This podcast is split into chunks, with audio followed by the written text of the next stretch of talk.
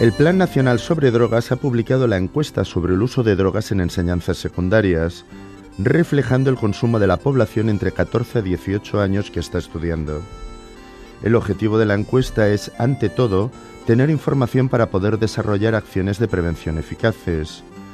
Los datos reflejan un aumento en el consumo de alcohol, éxtasis, anfetaminas e inhalables volátiles, mientras que disminuye el consumo de tabaco y cannabis. El consumo de todas las drogas ilegales está más extendido entre los hombres que entre las mujeres, pero el consumo de drogas legales como el tabaco, alcohol o hipnosedantes tiene mayor presencia femenina. En el caso de los hipnosedantes, la diferencia es hasta del 70%. Veamos algunos de estos datos.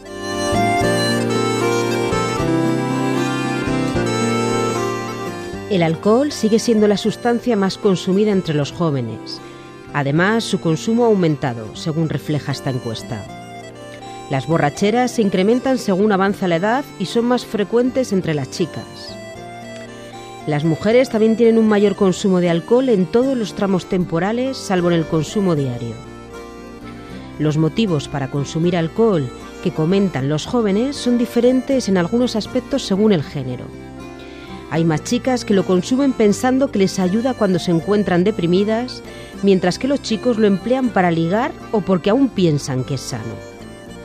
La justificación más empleada y de ambos sexos es el de su consumo en fiestas para divertirse. El consumo de tabaco tradicional se ha reducido en ambos sexos, pero hay que recordar que el consumo se ha ampliado a través de los cigarrillos electrónicos y las cachimbas. El consumo diario es algo superior entre las mujeres en poco más de un punto. El alcohol y el tabaco son las drogas que primero se prueban antes de los 14 años. El consumo de los cigarrillos electrónicos, llamado vapers, ha crecido en los dos últimos años más del 23%, siendo más elevado entre las mujeres. La intención de la industria del tabaco no era que los adultos dejaran de consumir tabaco, sino que los jóvenes se incorporaran a este consumo. Muchas mentiras para mantener el número de adictos lo más alto posible y seguir con sus beneficios económicos, adictos que ellos prefieren llamar clientes. El cannabis es la sustancia ilegal de mayor consumo entre los jóvenes, pero su prevalencia es la más baja desde 1998. Su consumo está más extendido entre los chicos, pero la diferencia entre chicos y chicas se va reduciendo con los años. La concentración de THC del cannabis actual es unas seis veces superior a la de hace 25 años. Un porro actual supone unos seis de los que se podrían haber tomado nuestros padres.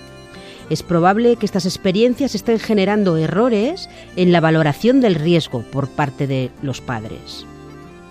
También el consumo de hipnosedantes con o sin receta es superior entre las chicas y además ha aumentado desde la anterior encuesta en 2021, mientras que el de los chicos ha disminuido durante ese tiempo. El consumo de las mal llamadas bebidas energéticas, porque en realidad son estimulantes, ha crecido entre los varones 5 puntos en los consumos mensuales, situándose en el 54,4%, pero entre las mujeres ha crecido 9 puntos, situándose en el 40,7%. La diferencia entre varones y mujeres es grande, pero el incremento de consumo entre las mujeres es el mayor desde que se registran estos datos. También ha crecido el consumo de bebidas energéticas combinadas con alcohol.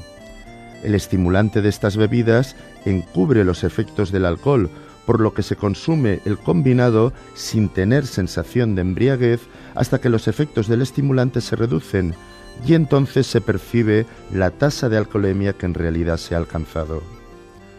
Los daños a la salud son elevados, pero el riesgo de accidentes y peleas también es grande. El consumo de esta combinación de bebidas estimulantes y alcohol también ha crecido más entre las mujeres que entre los varones. La juventud encuestada opina que las mejores estrategias para reducir la problemática de las conductas adictivas son la educación en las escuelas, el tratamiento voluntario de los consumidores y un mayor control policial y aduanero.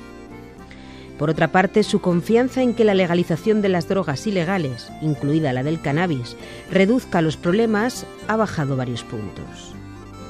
El porcentaje de estudiantes que ha recibido información en su centro educativo con respecto a las apuestas tan solo es del 48%. En el caso de las sustancias ilegales llega a un 67%.